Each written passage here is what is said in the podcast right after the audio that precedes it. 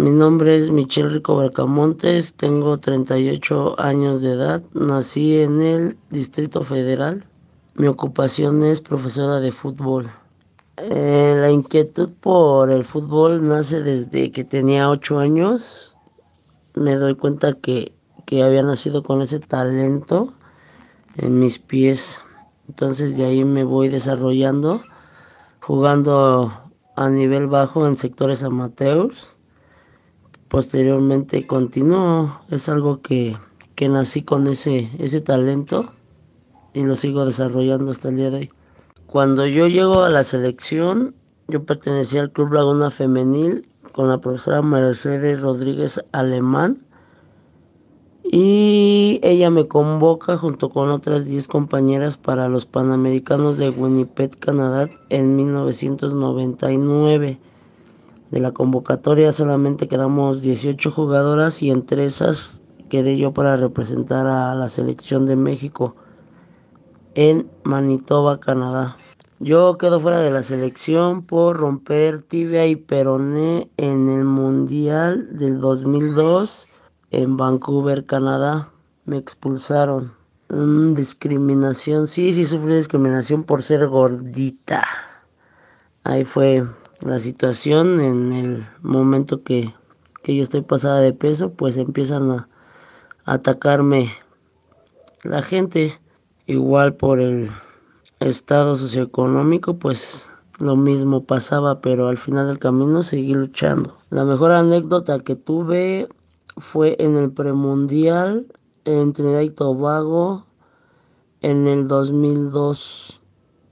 Nos eliminamos contra Jamaica, Trinidad y Tobago y Panamá y me toca ser la mejor jugadora. Me dan el trofeo de Fair Play y Balón de Oro. En los barrios empobrecidos es el desarrollo más potente que puede haber a nivel de fútbol como en otros deportes siempre destacan los que no tienen la posibilidad a mayor que los que tengan la posibilidad porque no les cuesta a ellos y tanto uno como es del barrio pobre pues lucha por esos objetivos teniendo siempre un sueño, una meta fija hasta que la cumples. Por supuesto que el fútbol es uno de los deportes que pueden alejar a los niños de todo mal hábito hablando de violencia, delincuencia, consumo de drogas. Todo, todo eso va unado con una buena preparación y una disciplina para poder alejarlos en algún momento de todo ese tipo de, malos hábitos que hay dentro de la ciudad y el estado de México. Pues mis experiencias con los niños son pues muy satisfactorias. Hemos representado a primarias, hemos ganado medallas, hemos tenido MVP como equipo más limpio de los torneos, hemos participado en nacionales, en FUC Experian y hemos obtenido buenos lugares representando a la escuela José María Velasco, Manuel José Otón.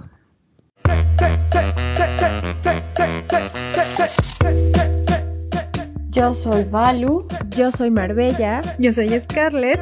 Y somos Afrochingonas. Compartimos nuestra experiencia. Negra, negra, negra, negra, negra, negra, negra. Desde la Ciudad de México.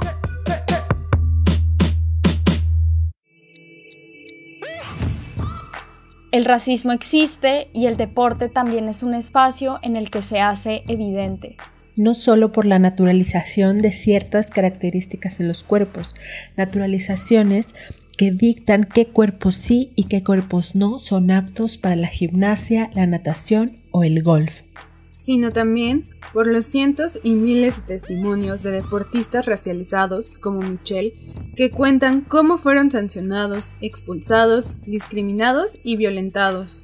Sabemos que las razas no existen, pero todavía creemos que los hombres negros juegan mejor básquetbol o que las mejores gimnastas son las de nacionalidad rusa. Las razas no existen, pero la idea que sostiene el racismo sí. Sobre la relación entre el racismo y el deporte tenemos muchas cosas que decir. Hay estereotipos, mitos y verdades. Que las personas negras son buenísimas para el deporte Que los negros corren más rápido porque siempre ganan los maratones y las carreras. Que son buenos para el básquetbol porque son más altos. Que no sabemos nadar porque nos ahogamos. Se habla de la densidad de los huesos, de la frivosidad de los músculos. ¿Se acuerdan que muchas personas racistas utilizaron este mismo argumento para boicotear a la actriz negra que interpretaría a la sirenita en el live action de Disney? Sí, así fue. La reciente prohibición de gorros de natación de la marca Soul Cap para les atletas de cabello afro es otro ejemplo de cómo las federaciones deportivas excluyen y discriminan a las personas negras y afrodescendientes. La Federación Nacional de Natación rechazó la solicitud de dicha marca para ser representada como oficial en los Juegos Olímpicos de Tokio. Los estereotipos sobre las personas negras en la natación se remontan a una situación histórica particular la creencia de que las personas negras no pueden nadar tiene que ver con la época de la segregación racial en los Estados Unidos. En la parte sur de ese país no existían gimnasios con grandes piscinas y si existían eran para gente blanca con dinero. En efecto, no puedes hacer algo que no has practicado. El deporte y el clasismo juegan en la misma cancha, se interseccionan y forman un equipo audaz que repercute en las prácticas cotidianas. No es casualidad que haya una línea que divida y categorice los deportes entre populares y elegantes.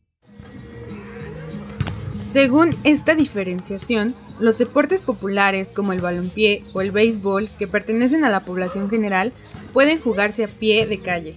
Los balones pueden sustituirse por casi cualquier cosa, una botella aplastada o una lata, los elegantes, en cambio, pertenecen solo a ciertos sectores de la población, la realeza y sus allegados. El polo, el cricket y el golf son algunas disciplinas reservadas para quienes pueden mantener económicamente el gusto por practicarlas. Y aunque no es una regla general, para practicarlas hay que tener, además de destreza, dinero.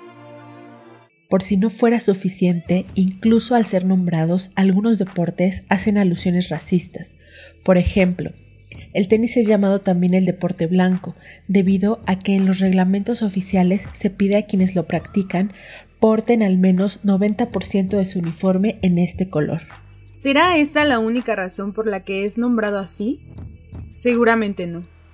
¿Cuántos estereotipos existen en torno al deporte, a la clase, al género y a la raza?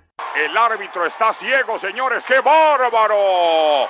Necesita un pastor alemán. Aquí vemos al capitán del equipo. Te pide una mano muy clara.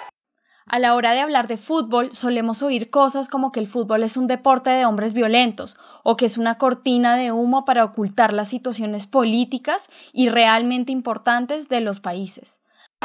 23 largos años, 23 largos años con 5 meses y 23 días han pasado. La máquina celeste del Cruz Azul celebra, brinca, grita, es campeón, campeón del fútbol mexicano. Hace pocas semanas aquí en México, cuando el Club Cruz Azul ganó el campeonato nacional, la lluvia de comentarios súper, hiper, mega racistas se dejó caer sin compasión. Se dijo de todo sobre los fanáticos de este equipo de fútbol, FIFA, salvajes, incluso muchos de ellos fueron comparados con simios y animales. No tenemos que explicar por qué hacer este tipo de comparaciones es racismo, ¿cierto? ¿Cómo es el partido? ¿Cómo es el partido?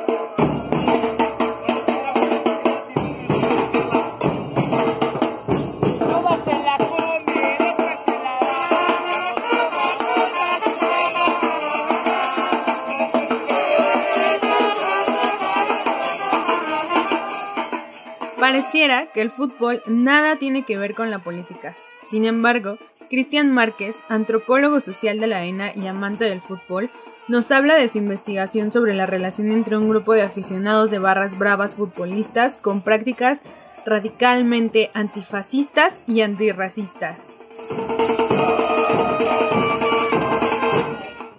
La investigación se enfocó en observar barras bravas eh, del Club Cruz Azul un equipo de la Ciudad de México y pues nos permitió identificar prácticas bastante interesantes, ¿no?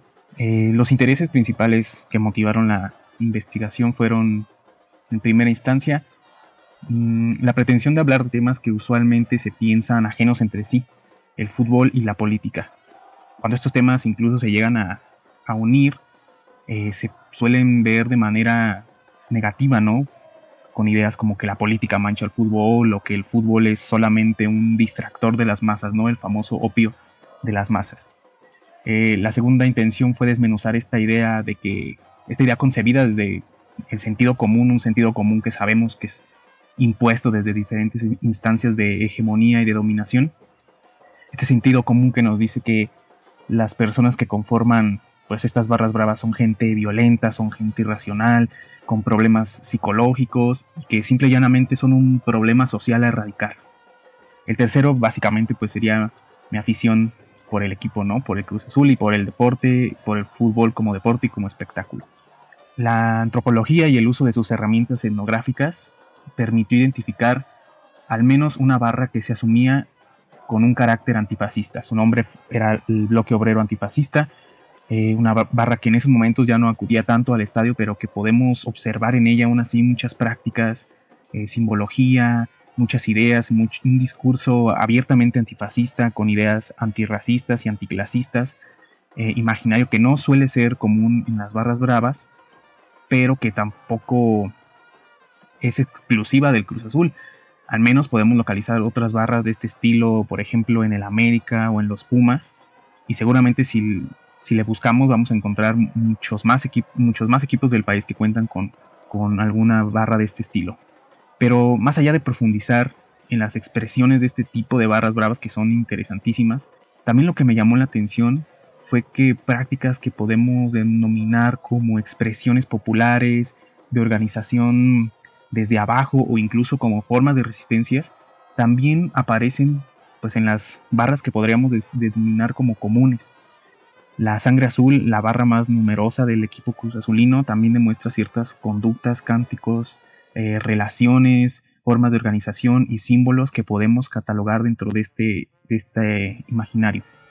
Por ejemplo, las críticas hacia los dirigentes del club, donde se menciona que estos solo ven por sus intereses económicos, ellos anteponen la pasión, el amor, el sentimiento hacia el equipo antes que las ganancias materiales, cánticos en contra de la policía, múltiples formas de esquivarlos, de evitarlos a las afueras del estadio, la famosa noción de aguante, eh, que es un concepto muy importante dentro de estos grupos, en el que el cuerpo pasa a un primer plano, se le da una gran importancia a vivir, sentir, sufrir y resistir ante las adversidades, ya sea hasta el cansancio, el sol, la lluvia, los golpes del contrincante, de la policía, vivirlo todo a través del cuerpo. También podemos encontrar, no sé, el uso de cánticos, eh, de canciones populares de salsa, cumbia, ska, a las cuales les cambian la letra para poner el contenido futbolístico, ¿no? Y que les sirve para cantar y bailar a todo pulmón afuera del estadio, etc.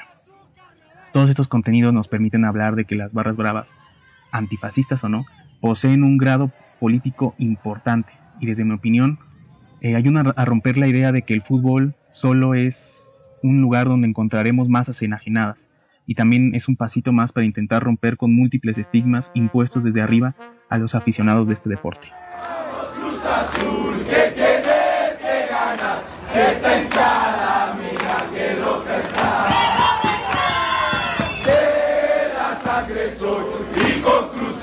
Yo siempre. Cruz Azul yo siempre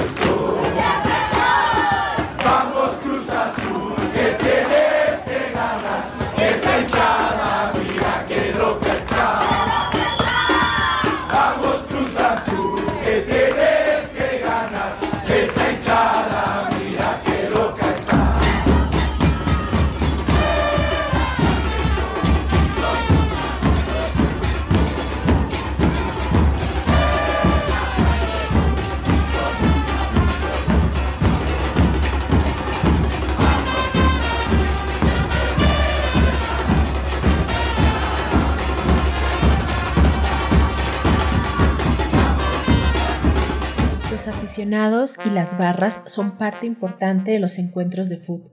Viven la emoción de la contienda, animan a los jugadores, les duelen los errores y celebran los goles. se echa una palomita y el balón pega en el palo, poquito más abajo hubiera sido mortal. Parte del ambiente en los estadios de fútbol son los gritos de la afición, el famoso gol cuando el equipo apoyado anota o el ole cuando se esquiva a los contrincantes. Hay un grito que ha causado polémica, el tan escuchado ¡Eh, puto! Bueno, ya apareció el grito, señores. No, por favor. Uy, el protocolo, sí, Anacati. Sí, se está deteniendo el partido. Todos los jugadores tienen que ir al, al medio campo y se detiene el juego. Pese a que este grito quedó cancelado por su carácter homofóbico, se tacha de retrógrados e inconscientes a quienes lo utilizan. La FIFA ha emprendido una cruzada contra el puto y advirtió que se aplicarán castigos y multas a la Federación Mexicana si alguien en la tribuna vuelve a decirlo. El fútbol puede ser un espacio de resistencia antirracista, de goce, baile y transformación.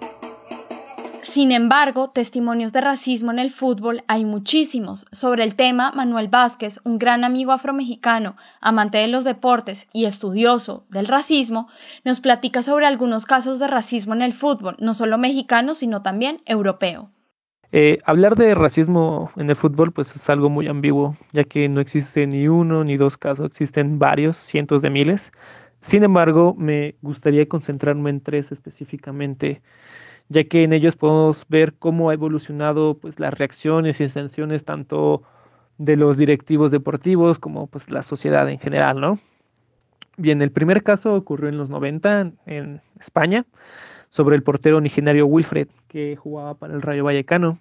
En un partido contra el Real Madrid, pues eh, Wilfred recibió toda clase de insultos por la afición rival, como negro cabrón recoge el algodón, y pues también como coreaban Ku Klux Klan, Ku Klux Klan. Al final del encuentro, un reportero se le acerca a Wilfred y le pregunta, oye, ¿qué piensas de los insultos que te dieron?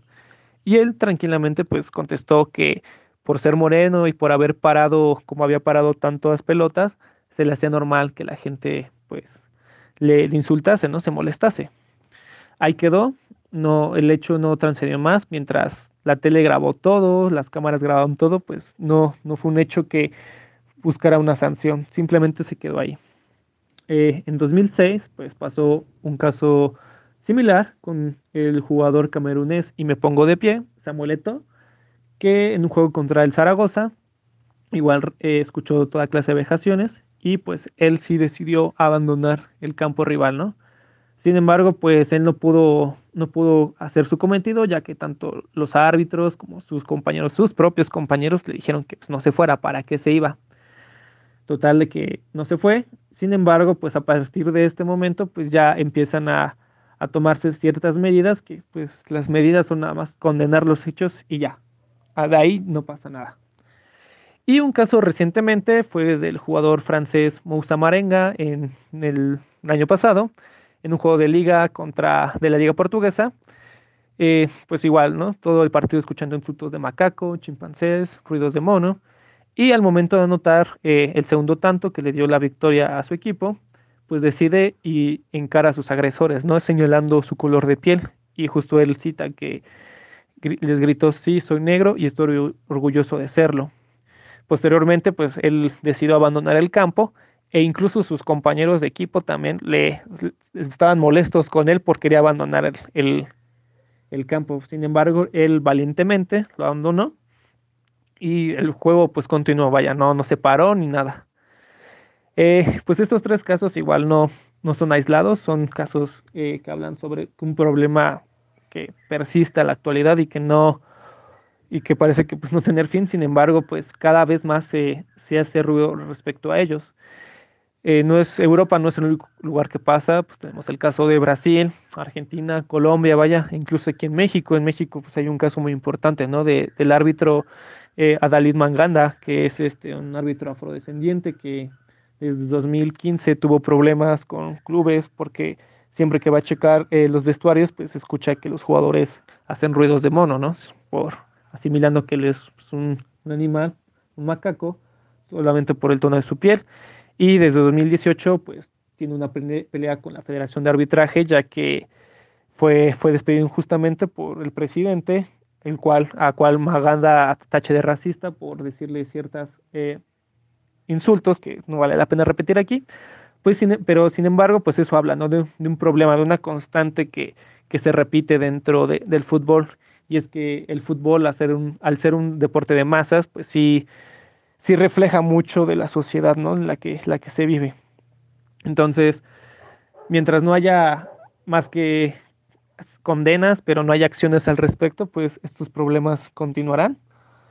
Yo creo que el problema también radica que pues en la educación y concientización de la gente. Piensan que decirle a un hombre, ya sea negro, eh, indígena, más que nada que son los que sufren este tipo de, vejaciones, un insulto como mono, como o asimilar a un animal, pues desde ahí el, el problema está mal, ¿no? O también como estos comentarios que dicen, ah, pues corre, corre mucho porque es negro, vaya, solo por ese aspecto. Y pues creo que elimina como todo su esfuerzo, ¿no? Todo su entrenamiento para que nada más lo, lo relacionen a su capacidad física por su color de piel. El árbitro, el árbitro. El racismo permea todo el campo de juego. No solo los jugadores y aficionados se ven afectados por este mal sistémico. Los árbitros también cargan consigo este estigma racial. Tal es el caso de Adalid Maganda, árbitro afromexicano que fue suspendido de su labor por su posicionamiento político ante los tratos racistas de los superiores. Mi nombre es Adalid Maganda Villalba. Mi lugar de nacimiento es Huehuetán Guerrero, municipio de Azuyú, un lugar donde hay muchos afrodescendientes. Residencia, actualmente vivo en la Ciudad de México, pero posteriormente voy a radicar en Acapulco. Ocupación ahorita desempleado. ¿Dónde nace mi inquietud para ejercer el, arbitraje? Nace desde, desde niño porque a mí siempre me ha gustado mucho el fútbol.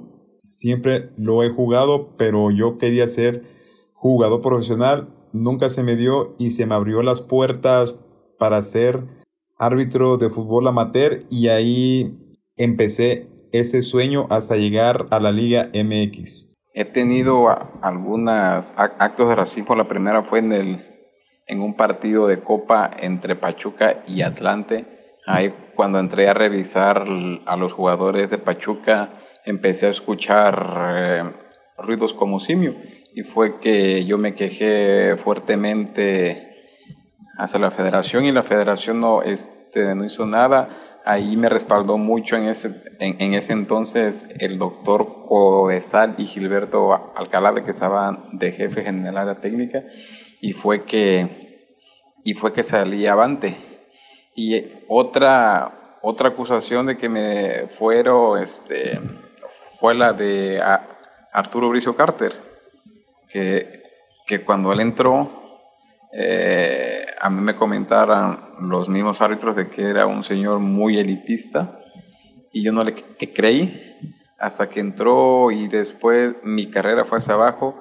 Hasta un día yo me decidí irle, irle a preguntar de qué, pasaba con mi carrera y fue que me recibió, ¿tú qué quieres aquí pinche negro? Regresa a Acapulco mejor con las lanchas. Y fue de que empezó em, todo ese ese pleito entre la Federación Mexicana y, y yo, porque le creyeron más a él. En ese entonces, hace dos años, yo regresé otra vez a la, al arbitraje y hace unos meses otra vez me despidieron porque el señor Bricio no, no se quedó contento con la federación que, que me regresara al, al arbitraje otra vez y estaba buscando una excusa nada más para que para, para sacarme otra vez del arbitraje. Aquí en México no se le da la oportunidad a los afrodescendientes, aquí en México se le da oportunidad a los, a los afrodescendientes de quien vienen de otro país, pero a los afrodescendientes mexicanos no. En la historia no ha habido un árbitro afrodescendiente en México. Yo fui el primero árbitro de central y mira y, mira lo que me hicieron. Yo considero que debemos de tener las mismas oportunidades que todos, de que, que no se nos distinga por, por el color de piel. Ese, nosotros tenemos las mismas virtudes que todos. Creo que mi trabajo sí sirve como ejemplo positivo para los niños y niñas afros, y claro, porque ellos ven en la tele de que, de que un árbitro afrodescendiente llegó a estar en la primera división y por qué no yo fui el primero y, por qué no sacar a otros uno, dos, tres, cuatro, cinco, seis, siete, ocho árbitros afrodescendientes internacionales, porque aquí en Oaxaca, en Guerrero, en Veracruz, hay mucho talento, solo hace falta eh, que nos tomen más en cuenta y se nos den las mismas oportunidades que a los otros. Hola, yo soy Mariana y queremos presentarles una bebida que es muy sensual, se llama mezcal. Chai les va a platicar un poco más de qué se trata. Hola, soy Chai. El proyecto de Ruja Mezcal eh, fue bautizado así en honor a la deidad africana, cual eh, las personas esclavizadas que fueron traídas al, al país le rendían culto bailaban una danza que en este momento es llamada la danza de los diablos. Bueno, bailaban esta danza para, para pedirle a esta deidad que, que nos liberara del yugo de los colonizadores. Y también el nombre es un recordatorio de que la cultura afro está presente en toda la cosmovisión mexicana. Por ejemplo, en el mezcal. Tenemos cinco agaves, que son espadín, arroqueño, coyote, tobalá y jabalí. Son de Sola de Vega, Oaxaca y destilados por el maestro mezcalero Gilberto Vázquez. Si quieren conocer más acerca de Ruja Mezcal, los procesos de destilación, los agaves que tenemos, pueden buscarnos en todas las redes sociales como Ruja Mezcal. Este es nuestro lanzamiento oficial y también les queremos compartir que estaremos lanzando una promoción especial para lo del Día del Padre, entonces vayan a todas nuestras redes, síganos y estén atentos porque va a ser una promoción muy muy buena.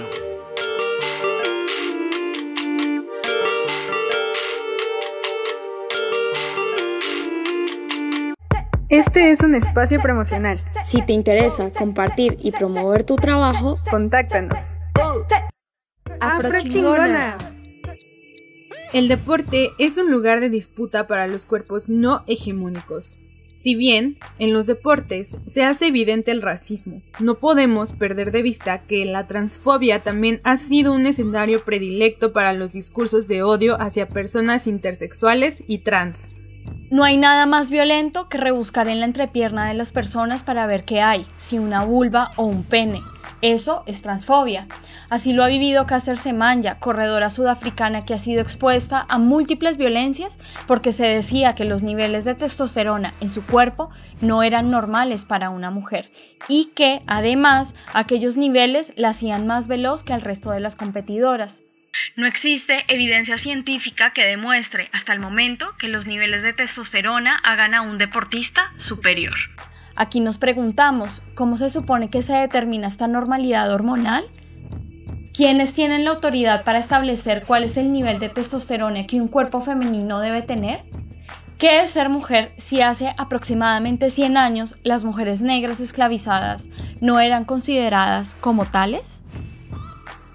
Ser mujer es ser igual a una mujer blanca y en el mundo del atletismo mujeres tan excepcionales como Caster Semanya, las namibias Christine Boma y Beatriz Masilingi, la burundesa Francine Niyosaba y la nigeriana Margaret Wambui han sido despojadas de los primeros lugares en el atletismo por no cumplir con los estándares biológicos, entre comillas, de lo que significa ser una mujer.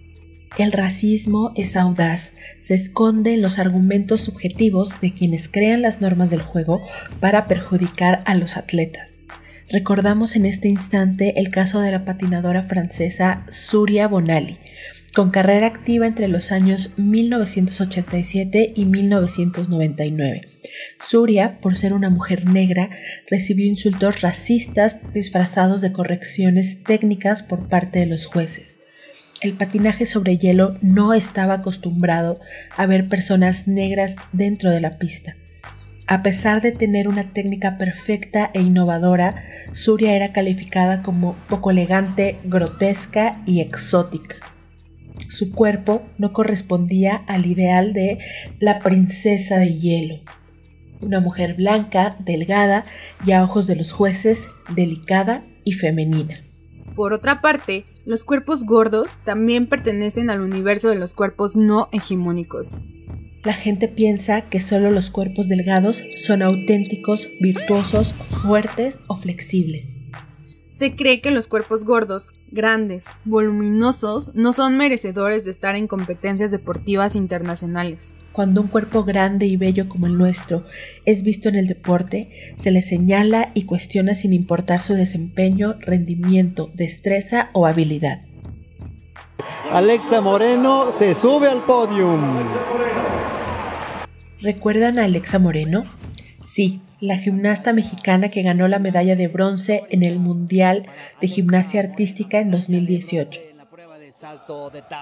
Alexa fue criticado por tener un cuerpo grande y bello, porque claro, las mujeres gordas no ganamos medallas. Su gran logro fue eclipsado por comentarios que cuestionaban su complexión física.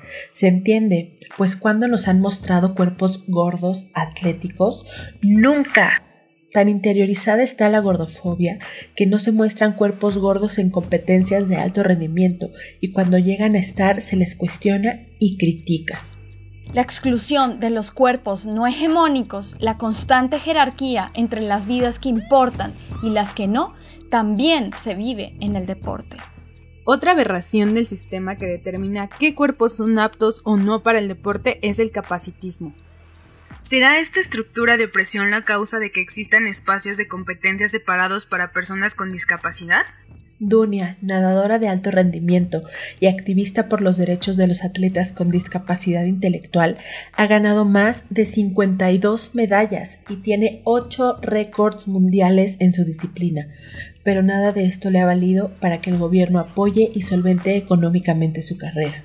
Soy Dunia Camacho Marenco. Yo soy atleta de natación de alto rendimiento. Síndrome Down. Ya logré ser seleccionada nacional desde el 2006.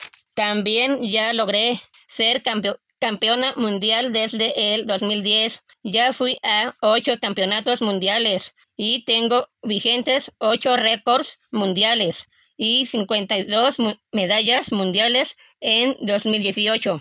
En el Campeonato Mundial de Canadá me gané cinco récords mundiales, el trofeo de la mejor nadadora del mundo y siete medallas de oro y dos de plata. Ahorita tengo 33 años.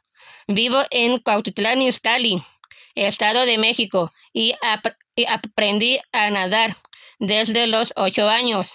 Mi, mi ocupación es ser nadadora de alto rendimiento. Desde chiquita me, me gustó mucho nadar y las competencias me, me gustan mucho, mucho. Me encanta ser la número uno y ganar medallas de oro. Mis amigos y yo eh, eh, empezamos a competir en México desde 1999 en la Federación de Discapacidad Intelectual y la CONADE siempre nos discrimina, no nos paga nuestros viajes. También Em, empezamos a competir en los, los otros países desde el 2006 y también la, la CONADE en cada competencia. En los otros países no acepta pagar nuestros viajes los de la CONADE. Dicen que los atletas síndrome Down solo estamos jugando. No, no es cierto. Nosotros Entrenamos diario hasta siete horas, de lunes a sábado, y nos eh, estamos jugando. Trabajamos muy duro. Tenemos muchas pruebas de la discriminación de a nosotros. Nunca nos han dado beca de alto rendimiento, ni nos en el desde el 2014 mi familia tiene muchos apuros para pagar mis viajes y mis gastos de las competencias. Desde 2014 la CONADE dice que nos paga el viaje. Si ganamos medallas, yo siempre he ganado medallas y nunca me dan la beca de alto rendimiento ni el pago por las medallas que me gano y es muy triste, pero nunca me reconoce la CONADE mis triunfos y por eso nunca me ha dado el Premio Nacional del Deporte. Si nos discriminan mucho en la CONADE. En 2020 teníamos que ir al Campeonato Mundial en Turquía y yo con mi mamá fuimos a la Cámara de Diputados para pedirles que me cooperaran para pagar mi viaje y mis gastos. Los diputados me ayudaron mucho, pero la pandemia no nos dejó hacer el campeonato. Con la ayuda de mi amiga diputada Xochitl, los diputados modificaron la ley del deporte, pero la CONADE no nos hace caso a los atletas síndrome Down. Yo creo que nosotros, los atletas síndrome Down, somos mexicanos de, de mucha calidad y la CONADE no respeta nuestros derechos de ciudadanos mexicanos. Eso es horrible. Nosotros con, con síndrome Down nos esforzamos mucho, mucho y, y trabajamos tan, tan durísimo. Yo pido que, que nos respeten y nos traten igual que a todos. Los mexicanos. Yo soy muy orgullosa de ser mexicana y ganar para México. Gracias.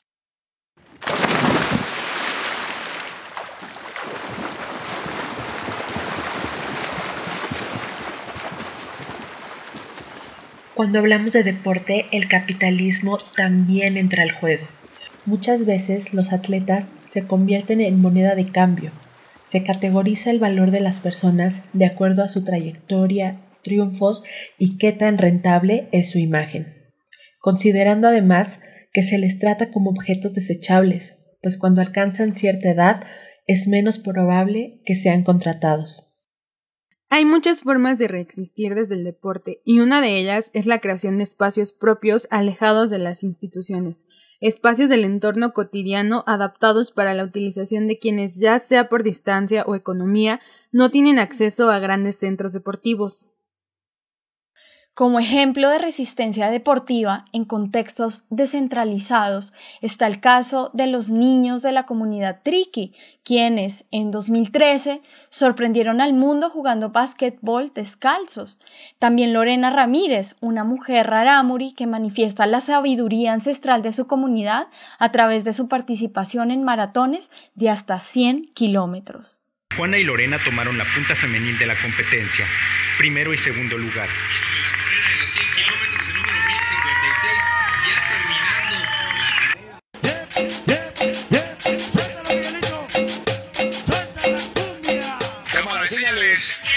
Sin miedo, es sin miedo al éxito, papi. Eso. Es sin miedo al éxito, papi. Es una frase popularizada por Paul Villafuerte. El ídolo de las multitudes. Quien desde la periferia resiste con sus amigos y compañeros en un gimnasio comunitario en Naucalpan, Estado de México. Este gimnasio está equipado con todo lo necesario para hacer barras y ejercicios de fuerza y resistencia. Este el Valle del Mamado, banda, ya muchos nos conocen. El Valle del Mamado, como Paul nombra su gimnasio, se ha mantenido de manera autogestiva. Utilizan llantas de camiones, botes con cemento y lazos como equipo de entrenamiento. Estrés, ansiedad o depresión, el deporte lo cura todo. Los beneficios físicos del deporte no son lo más importante.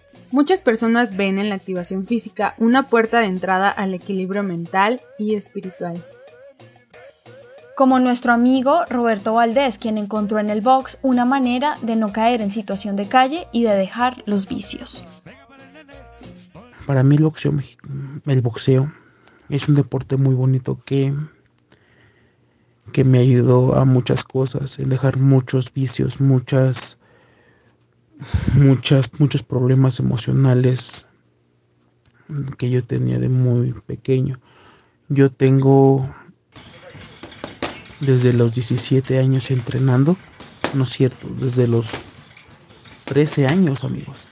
Ya llevo más de, más de 10 años, 15 años entrenando box. box. Soy un boxeador este, clasificado. Me encanta el box. Mi récord es de 12 peleas. Tengo dos peleas empatadas, dos ganadas. Digo, dos empatadas, dos perdidas y ocho ganadas. ¿Qué más les puedo comentar de este bonito deporte? Yo, yo solía entrenar en varios gimnasios. Les voy a mencionar tres de ellos. El primero fue en el gimnasio Gil Romani de Zaragoza, ahorita conocido como Romanza, en donde está como entrenador el, el famosísimo Don Nacho Beristain, que trajo muchos boxeadores profesionales y campeones del mundo, como lo fue Juan Manuel Márquez. Yo empecé ahí, yo duré casi seis años, siete años de mi carrera. Y por causas del destino me salí eh, por causas económicas y me metí a otros gimnasios como lo fue el de la gimnasio Tlacotal que está aquí en Iztacalco y actualmente estoy entrenando en el gimnasio Zurdo Boxing Club que está ubicado en el camellón de Metrobús Canela, ahí lo pueden encontrar. Es un gimnasio al aire libre en donde el entrenador es muy bueno y es un chavo muy responsable que se encarga y se dedica a sacar muy buenos boxeadores. Yo les puedo compartir esta bonita experiencia. El boxeo, el boxeo es un, es un deporte que te saca de muchos problemas. A mí me sacó de muchos problemas, tanto personales y en situación de calle, amigos. La verdad, este, ¿qué más les puedo yo decir? El boxeo para mí es todo. Como se los puedo comentar, como se los puedo platicar, se los recomiendo. No sé qué más decirles, amigos. Este, practiquen box. Háganlo por deporte, por salud. El box es un deporte que que te ayuda en muchas cosas. El, el box, aparte de tácticas, golpes, tienes que tener una, una, resistencia muy, muy, muy buena, una muy, una muy buena defensa, tienes que tener muy buenas piernas, tienes que tener energía cardiovascular, porque se dice fácil, pero la verdad no lo es, amigos. La verdad, este, el boxeo es, una es uno de los deportes de, de contacto que, que yo se los puedo recomendar porque porque para mí no no tengo palabras para expresar esto que siento por el box amigos. Por otra parte el boxeo es un deporte que, que te ayuda a analizar a pensar y a razonar muchas cosas. La verdad este Háganlo amigos y yo soy su amigo Roberto, Roberto Dardo Pavón. Les hablo desde Iztacalco. Y les mando un fuerte abrazo y un fuerte saludo, ¿vale amigos? Cuídense mucho. Surgen dudas que pueden rayar en el esencialismo, pero que igual es importante tener presentes. ¿Es casualidad que la mayoría de los boxeadores provengan de barrios periféricos y empobrecidos? ¿Será acaso que el ring es un escenario de catarsis? ¿Una oportunidad para los racializados de devolverle a la vida los golpes recibidos? Independientemente de la respuesta a estas preguntas, creemos en el deporte como un medio de sanación y una posibilidad para fortalecer lazos y crear comunidad. Como en todos los contextos, el deporte no es excepción para la manifestación de ideas políticas irrelevantes para los sectores marginados y precarizados de la sociedad. Uno de los casos más famosos es la protesta que Tommy Smith y John Carlos realizaron en los Juegos Olímpicos de 1968 en México.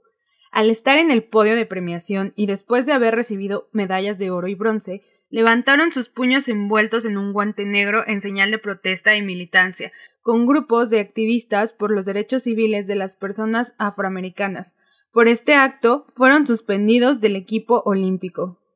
Un caso similar es el del jugador de fútbol americano Colin Kaepernick, quien además de ser suspendido recibió comentarios fascistas del mismo presidente de Estados Unidos, sí, del famoso Donald Trump. Hace poco, la tenista afrojaponesa Naomi Osaka fue duramente criticada tras haberse retirado de una importante competencia. Fue sancionada por no asistir a una rueda de prensa obligatoria, pues Naomi señaló que la presión mental y emocional a la que estaba expuesta era demasiada y que prefería salvaguardar su integridad emocional. Asimismo, en México, la gimnasta olímpica Alexa Moreno, a quien mencionamos anteriormente, también se vio en la necesidad de defenderse ante las críticas por supuestamente estar pasada de peso. Entreno diariamente para cumplir mi sueño, no para callar la boca de quienes me critican. Esas fueron sus palabras en una entrevista.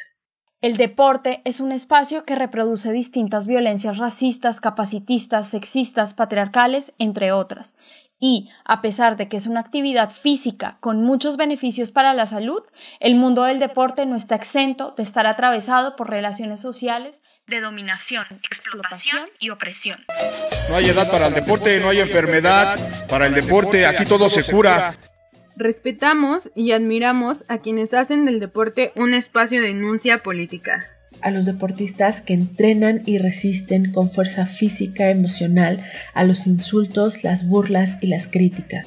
A las expulsiones, las sanciones, las censuras y los castigos. A la precariedad laboral, a la falta de apoyo e infraestructura. Nuestra total admiración para todos los deportistas que han luchado dignamente ante las injusticias, a los deportistas destacados que se interesan en desbaratar el sistema. El deporte será antirracista, anticapacitista, anticapitalista, antifascista, descentralizado o no será. Para este proyecto autogestivo juntamos nuestros poderes. Yo, Marbella, con mucho amor, colaboro con las imágenes de portada. Yo, Scarlett, me encargo de la edición. Y yo, Balu, escribo el guion. Muchas gracias por escucharnos.